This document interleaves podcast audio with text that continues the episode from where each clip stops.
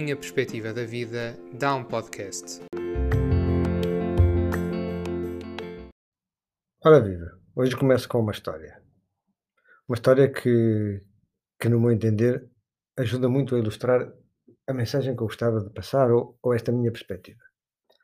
Um homem na casa dos 30 anos, com família, filhos, Vivia numa localidade por onde passava um rio, um rio que passava perto e periodicamente ia ali até às margens do rio. E começou pouco a pouco a desenvolver um sonho, o sonho de atravessar aquele rio a nado. O leito era, era, era grande, tinha via corrente, não era provavelmente uma façanha fácil, mas também a verdade é que também não havia registros de alguém um dia ter feito aquilo e ele entusiasmou-se e começou de tal maneira focado naquilo que aquilo acabou a ser um sonho. E, e pronto, interiorizou e vou-me preparar para isso. Dedicou-se ao físico, à mente, porque é importante termos condição física e energia anímica para nos prepararmos para um, para um sonho. Um sonho é algo que tentamos realizar e que nunca foi feito. É um sonho e é um sonho por isso mesmo, porque aparentemente parece uma ilusão é difícil conseguir. Mas por isso era aí, era nesse feito difícil que ele ia buscar a força para se preparar. Começou a fazer exercício, ora correr, ora andar, ora ginásio. E é engraçado que ele levou de tal maneira esta, esta disciplina e esta força de vontade avante que acabou a contagiar a própria família. A mulher e os filhos a cada passo acompanhavam e todos passaram até, de certa maneira, a fazer exercícios. E o exercício físico ficou. Até a vizinhança, que a cada passo viam a preparar-se para o sonho, acabavam a correr com ele e no ginásio a interagir com ele. E, portanto, o exercício físico, ele que parecia, parecia que tinha, de certa maneira, difundido esta atividade física ali na localidade. De certa maneira ficou conhecido por isso e pronto, pouco a pouco aquilo ficou uma coisa habitual, o exercício, como nós vemos até nos dias de hoje a acompanhar toda esta questão física, a alimentação, dedicou-se à alimentação, alimentação saudável, calorias, proteínas, perceber o enquadramento disto tudo na condição física e dedicou-se de tal maneira à alimentação saudável e aos produtos que acabou a desenvolver um negócio que acabou por ser o seu negócio da sua vida em produtos e refeições de, de alimentação na área da alimentação saudável. E, e isso acabou a ser a sua fonte de financiamento por muitos anos e da sua família fazia algo que ele fazia com gosto e, pouco a pouco, cada vez a saber mais e a tornar-se um entendido nessa matéria. Para a localidade também foi bom porque desenvolveu algo que não havia. Em termos de saúde, também se percebeu que era muito importante antecipar os problemas. E, para, e, passou de uma, uma espécie de, de, de, correção para a prevenção, isto é, antes de ir ao médico, em vez de ir ao médico com os problemas, passou a, a ir ao médico para fazer umas consultas de prevenção e alguns exames de rotina, arrastou naturalmente, mais uma vez, a família consigo, e, e curiosamente conseguiram sentir que eram bastante mais saudáveis, portanto com menos problemas, como também trouxeram um equilíbrio financeiro, porque fica muito mais barato prevenir do que, do que corrigir. E isso instalou-se. E com toda esta prática da disciplina do exercício, da alimentação, o seu próprio negócio, que estava entusiasmadíssimo, a, a sua saúde, sentia-se bem, era uma, acabou a tornar-se uma pessoa bem disposta, alegre, muito tolerante, enfim, apesar de, de, das pessoas, como todas as pessoas, seres emocionais, têm, têm momentos mais, mais frágeis, mas era no, no seu todo era uma pessoa, uma pessoa bem disposta e comunicativa. Ficou o seu sonho e toda esta preparação, ele acabou a tornar-se uma referência uma referência de boa conduta, uma referência de bem-estar, uma, uma referência de uma pessoa sociável. Acabava por ser convidado para, para participar nesta, né, nesta atividade, naquela associação. Tornou-se uma, uma boa referência social na localidade.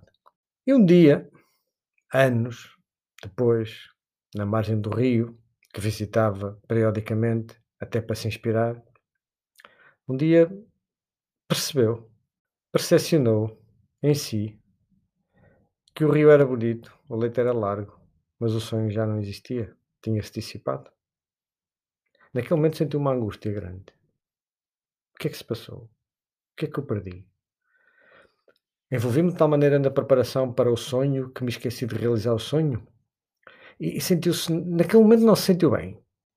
Mas logo a seguir pensou: Mas eu estou bem. Se eu pensar no sonho que não realizei, sinto-me mal. Se eu pensar na minha vida como cheguei até aqui, sinto-me bem.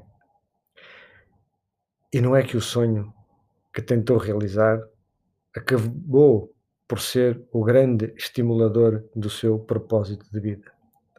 Um homem que encontrou o seu negócio, um homem que encontrou o seu bem-estar, um homem que se enquadrou perfeitamente na sociedade, tornando-se um, um, um, exemplo e até uma força motriz das causas sociais. Ele tornou-se uma referência ali, através de que de um sonho.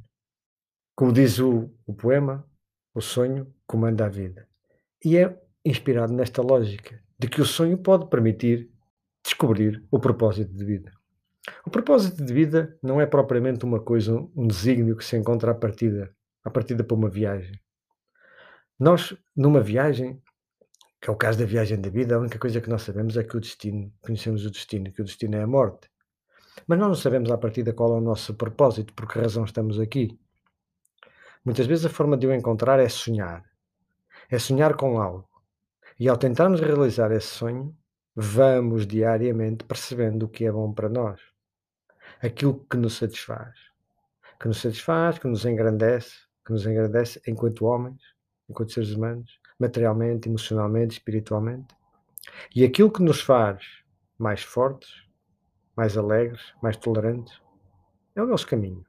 E o nosso propósito nesta vida, o caminho correto, a ação correta, ela revela-se através dessas sensações de satisfação, de bem-estar, de bom enquadramento. E muitas vezes não são grandes desígnios, não são grandes feitos, não são feitos históricos. Não é preciso ser o, o grande isto, o grande aquilo. Muitas vezes o que é preciso é só ser grande. Grande de coração, grande de alma, grande de disponibilidade para os outros, grande até a fazer as pequenas coisas, como cozinhar, como abrir a cama à noite, como estar, parar uma tarefa para dar atenção a um filho, a um amigo, a um telefonema que surge. Estar grande na vida é simplesmente estar de braços abertos para o que sucede.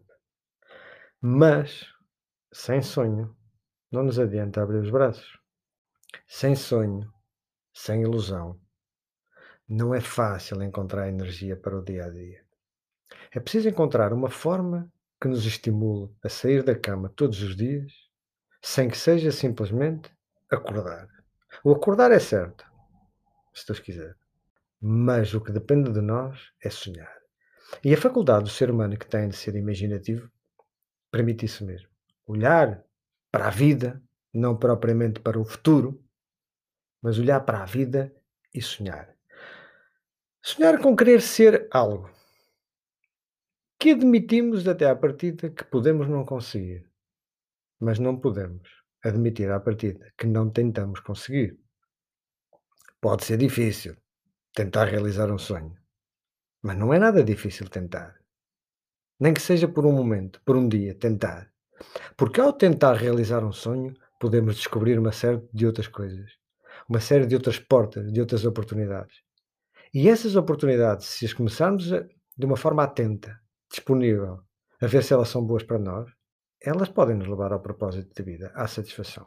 E o propósito de vida vai se revelar pouco a pouco e lá na frente, um dia, vamos olhar para trás e dizer: Gostei de ter chegado aqui. E depois, se quisermos, nessa altura, podemos olhar para trás e tentar desenhar o propósito e dizer: Este foi o meu propósito. Mas não percamos tempo a desenhá-lo no início. Não é possível. No início só é possível percepcionar se o que sucede a cada dia é bom, nos dá gozo, nos dá prazer. E como é que ganhamos a força para então para esse dia, se não temos propósito? Temos um sonho, temos uma ambição, temos um estímulo, uma inspiração.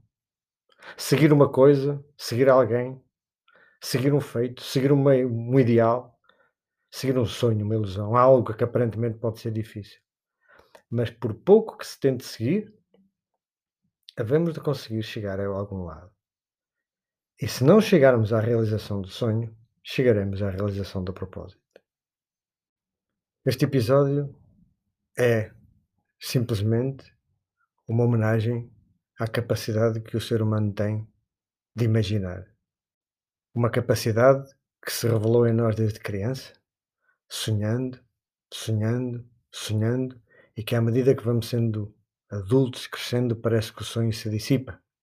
E eu gravei este episódio inspirado numa vontade infinita de que a capacidade de sonhar não termine.